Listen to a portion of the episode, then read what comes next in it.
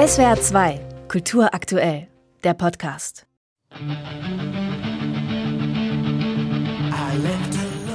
Die Geschichte des Wacken-Festivals ist die Story einer speziellen Freundschaft. Die Anfang 20-jährigen Holger Hübner und Thomas Jensen langweilen sich Ende der 80er in ihrem Landkreis Steinburg zu Tode.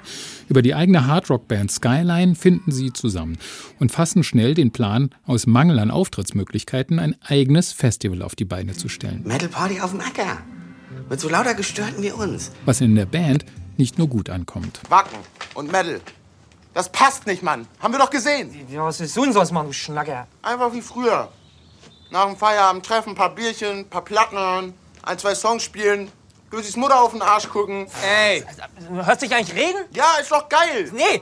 Auch zwischen Thomas und Holger gibt es unausgesprochene Spannungen. Der eine ein frecher Aufschneider, der andere auf den Mund gefallen, aber mit Händchen fürs Geschäftliche und glühend für die Sache.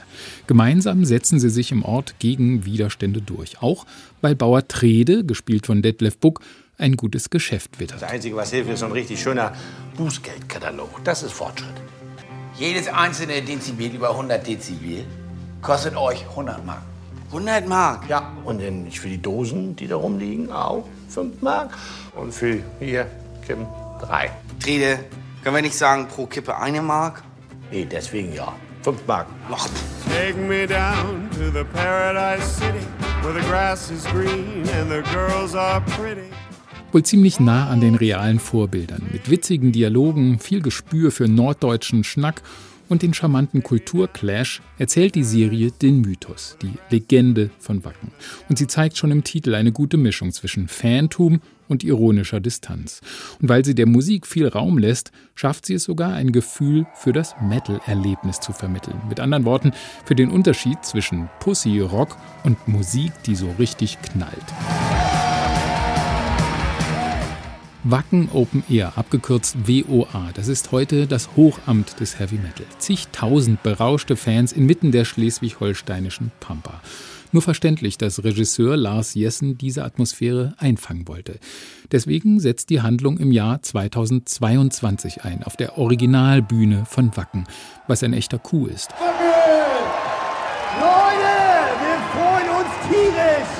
Aber trotzdem wirkt dieser Rahmen konstruiert und ist deshalb vielleicht die größte Schwäche der Serie. Holger, du musst die Handschuhe anziehen! Handschuhe! Dass Holger Hübner hier nämlich nach über 30 Jahren Festivalerfahrung mit bloßen Händen an eine Starkstromleitung packt und ins Koma fällt, ist genauso wahrscheinlich wie ein Auftritt von Chris de Burgh in Wacken. Aber geschenkt. Stimulieren Sie seine Emotionen. Wie haben Sie sich kennengelernt? Wie ging das alles los? So erzählt die Serie in Rückblenden und Erinnerungen. Gespielt wird der gealterte Holger von seinem Namensvetter Charlie Hübner. Und ihn mit schütterer Metal-Matte zu sehen, lohnt allein schon das Einschalten. Das ist unsere Life-Story. Das ist eine Erfolgsstory über eine Lebensfreundschaft. Die eigentlichen Entdeckungen der Serie sind aber Sami Scheuritzel und Sebastian Doppelbauer als junge Festivalgründer. Sie vermitteln in Legend of Wacken die rebellische Kraft von wüsten Texten, Bier und Dezibel. Und man kann vom Festivaltourismus halten, was man will. Im Kuhweiden-Panorama von Schleswig-Holstein ist das nach wie vor eine fantastische Geschichte. Sieht aus wie bei Monsters of Rock, ne? Ja, ein bisschen geiler, ne?